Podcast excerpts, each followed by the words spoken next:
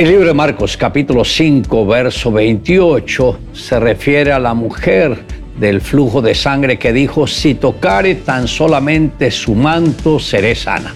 Hoy me gustaría tratar sobre el tema la fe que produce milagros.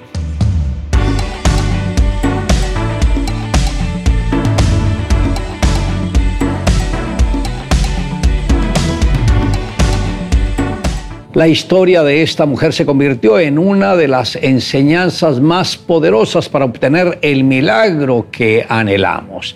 Aunque se sentía derrotada porque los médicos no le daban ninguna esperanza para su sanidad, cuando escuchó hablar de Jesús, una luz de esperanza brilló en su rostro al conocer que Él tenía el poder de sanar a las personas, ella entendió que estaba incluida y se aferró a esa promesa y por tal motivo se enfocó en cuatro puntos fundamentales. Número uno, obtuvo una promesa. Recordemos que la situación de esta mujer era lamentable, su cuerpo se había debilitado en gran manera, pero en medio de su crisis ella perseveró en la promesa. Fue allí cuando nació su fe y donde abrió la puerta de su corazón para poder recibir cada uno de los beneficios que el Señor tiene preparado para sus hijos. Pablo dijo, así que la fe es por el oír y el oír por la palabra de Dios. En segundo lugar, visualizó el milagro. La única manera de conectarnos con el reino de Dios es a través de visiones y sueños, entendiendo que Dios es espíritu y que los que le adoran le deben adorar en espíritu y en verdad. Cuando la vio a Jesús, vio el milagro, ella estaba adorándole en espíritu. Pudo pintar en su mente el cuadro de la sanidad. Ella se vio caminando entre la multitud, tocando el borde del manto y recibiendo el milagro. Y en un instante la luz de la esperanza brilló de nuevo y así llegó su sanidad.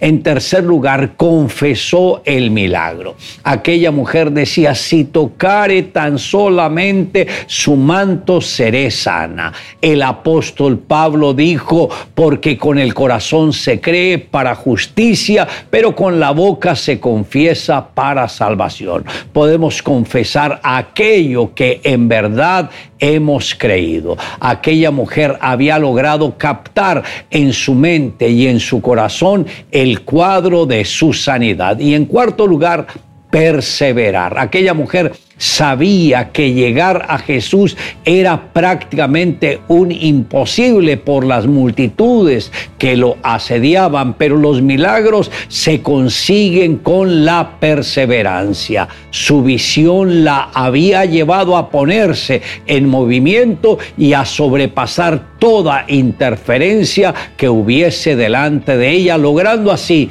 llegar hasta donde estaba Jesús. El pastor César nos relata que tiempo atrás lo visitó la esposa de su sobrino y al verla caminando con muletas le preguntó qué había pasado.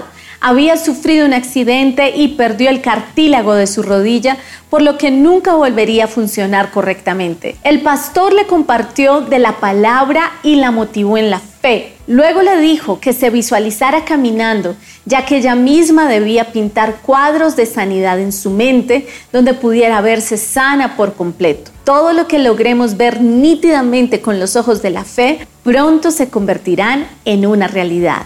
Cuando ya obtuvo la imagen clara en su mente, el pastor la desafió a doblar la rodilla en un acto de fe. En segundos estaba saltando y corriendo como lo hacía antes. Cuando regresó a los exámenes de rutina, las enfermeras y los médicos se sorprendieron por el milagro que el Señor había hecho. Muchas oraciones se pierden por nuestra duda, por la falta de fe. No dudes lo que Dios ha dicho. Le invito a que me acompañe en la siguiente oración. Amado Dios, gracias porque has corrido el velo y me has mostrado que tú ya hiciste la obra de nuestra redención.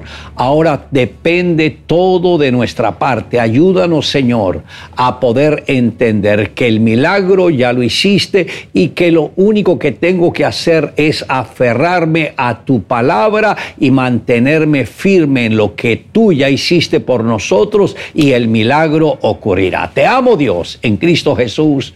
Amén. Declare juntamente conmigo, si tocare tan solamente su manto, seré salvo.